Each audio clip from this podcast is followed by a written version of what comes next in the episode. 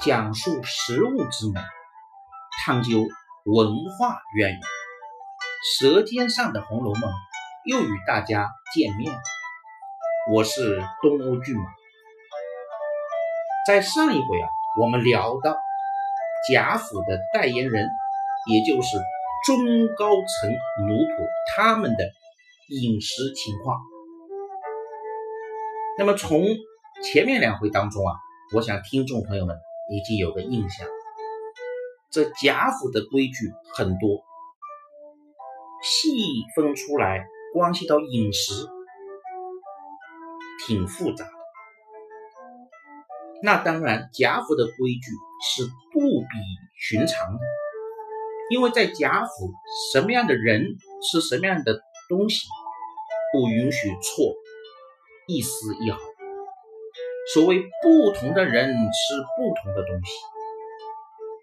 那么我们今天这个话题就从米这个话题开始聊起。正所谓不同的人吃不同的米，不同的米也有不同的用处。那么什么场合吃什么样的米呢？这些都是规矩。那么，关于贾府吃米的这个话题，在这里面情况究竟如何呢？又蕴含着怎样的文化内涵呢？咱们今天就着这个话题往下聊。在《红楼梦》里啊，所提及到的这个米呀。种类很多啊，举几个例子，比方说玉田胭脂米，那还有必经香稻米啊，也就是这个玉田必经米。那在其他的，比方说给大家印象深的，呃，乌进孝啊，他进到贾府来的那些东西，比方说有杂色两谷、粉金。啊，白糯，这个碧糯等等等等。那当然，这个米进过来啊，这个很多啊。那做出来的粥当然也是多种多样。那有哪些粥呢？举几个例子吧。比方说，绿旗香稻精米饭、红稻米粥、江米粥、碧金粥。枣儿熬的精米粥，还有鸭子肉粥，那当然过节还有腊八粥啊。那么这些啊饭呐粥啊，它出现的场合是不同的。在《红楼梦》里，我们发现这些啊是用于不同的人，也有着不同的用处。那么具体的话呢？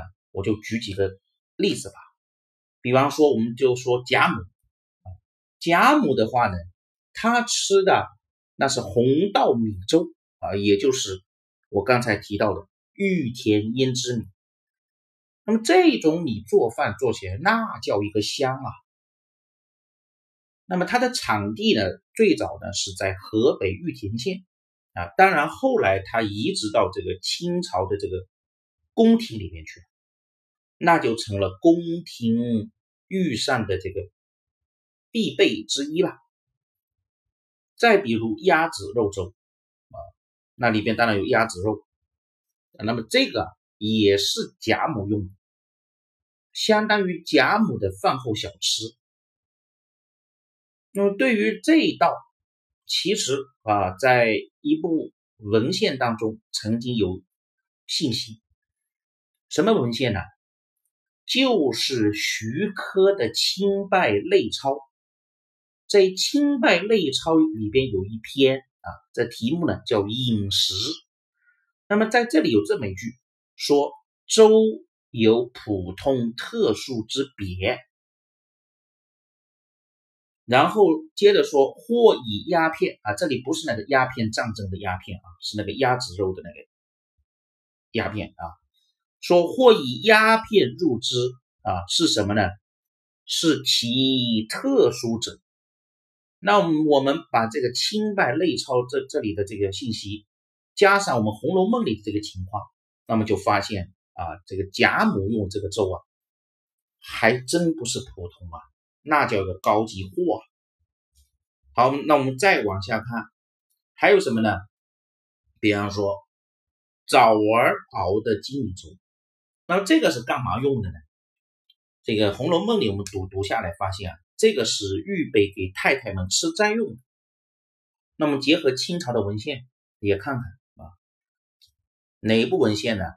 这个朝廷动的啊，有一部叫《养生随笔》，在这部文献当中第五卷。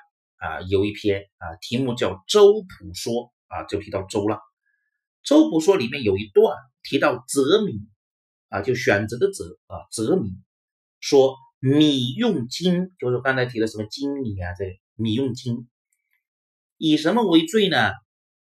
香道为最。那好，那我们就可以了解到什么呢？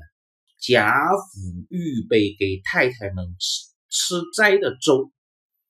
好家伙，上好的香道熬的。另外，再比如说碧金粥，碧金粥的话呢，呃，是出现在第八回当中啊。第八回当中有这么一件事情，就是那个宝哥哥去探望宝姐姐的病情啊，有这么一件事情。那么在这个故事情节当中啊，这个薛姨妈也有出现啊。薛姨妈她过来，她用什么招待呢？宝哥哥呢，就用这个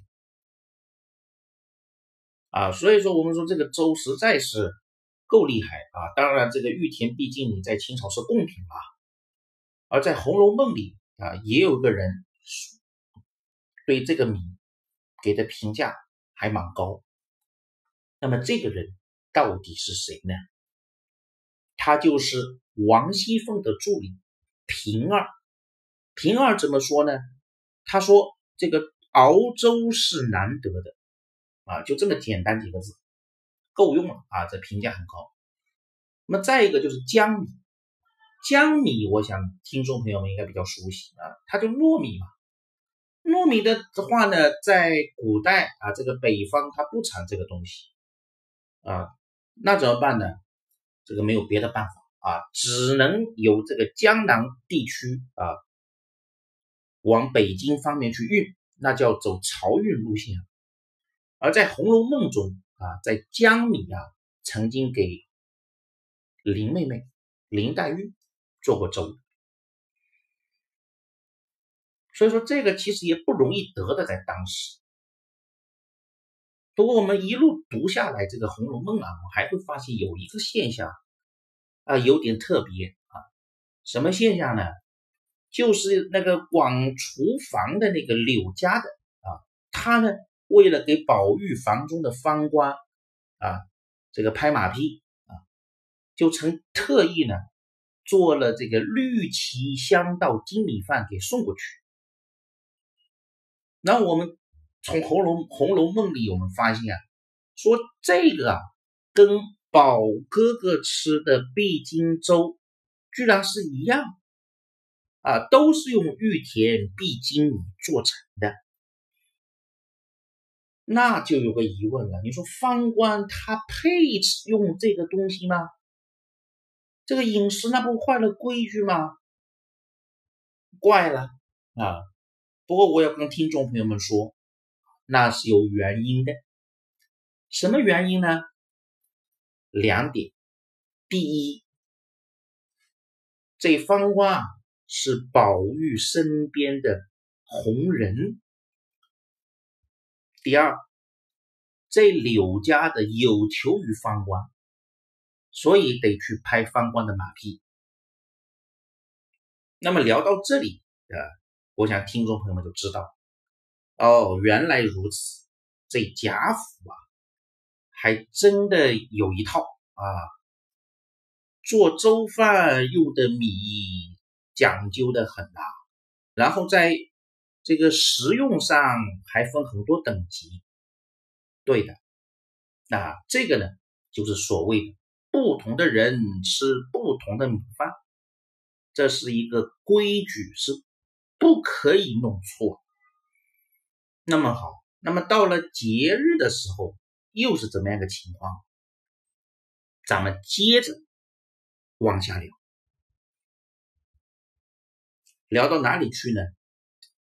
就在《红楼梦》第七十五回里边有信息，值得我们去读、去看、去品味。那么在第七十回当中写个什么事情呢？那就是中秋的 party。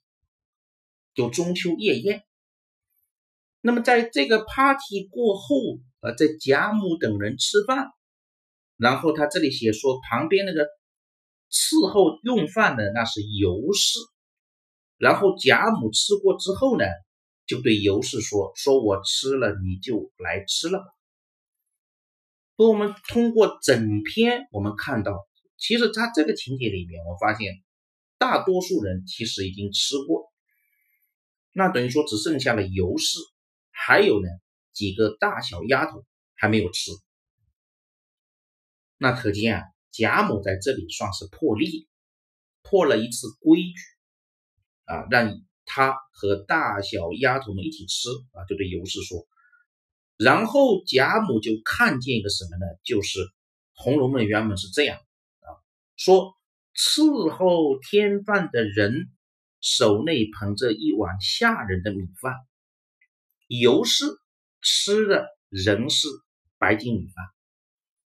然后看到这么一个情况，那贾母当然就问了，啊，还说那个过来啊盛这个饭的人说他什么昏了啊，昏头昏脑的昏。然后那个人说，他说老太太的饭吃完了啊，今日添了一位姑娘，所以说少了一点。然后鸳鸯。过来说了，鸳鸯说：“既然这样子，那就去把三姑娘的饭拿过来也是一样。”然后尤氏说：“这样子也够。”但是鸳鸯说：“你够了，我不会吃。”然后地下那些媳妇们就听说之后，就赶紧啊，就去取了啊。那当然，听众朋友们知道啊，这尤氏她是比较和气的这么一个人啊，又因为这个时候呢是在贾母的跟前。啊，所以呃，更不会这个摆架子啊什么的，呃，因为这个有饭吃，那是老祖宗，那是贾母的恩典啊，啊，再加上还有个鸳鸯啊，鸳鸯那是那网红啊，对吧？老祖宗跟前的人呐，明星啊，大腕儿啊，不仅处处顺着老太太的心意行事，当然他也有自己的主意。所以说，鸳鸯他是不会吃这些下用米的啊，这个是《红楼梦》里给的名称啊，我就拿过来用了。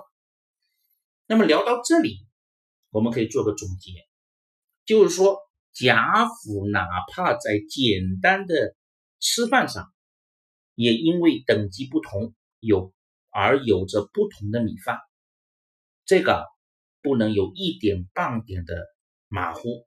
或者差错，那么在尤氏伺候贾母用饭，而贾母留他吃饭来看，那当然得听贾母的啊。而这个时候啊，这个迎春、探春、惜春、宝玉、黛玉等人其实也有自己的饭，而下人们用的米饭，那就是下用长米。啊，这个也是《红楼梦》里的一个名称啊，我也拿过来用了。所以说，这个白金米那就是典型的这个下人用米啊，下用长米。那么，这个吃米啊，在贾府我们已经知道了，这个讲究的很啊。不过还有一样东西，可谓。贾府独创，值得点一万个赞。那么这个到底是什么呢？那就是贾府的汤。那么关于贾府的汤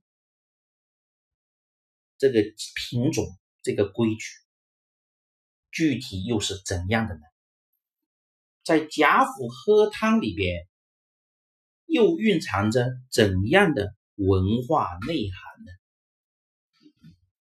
请听下集，谢谢大家。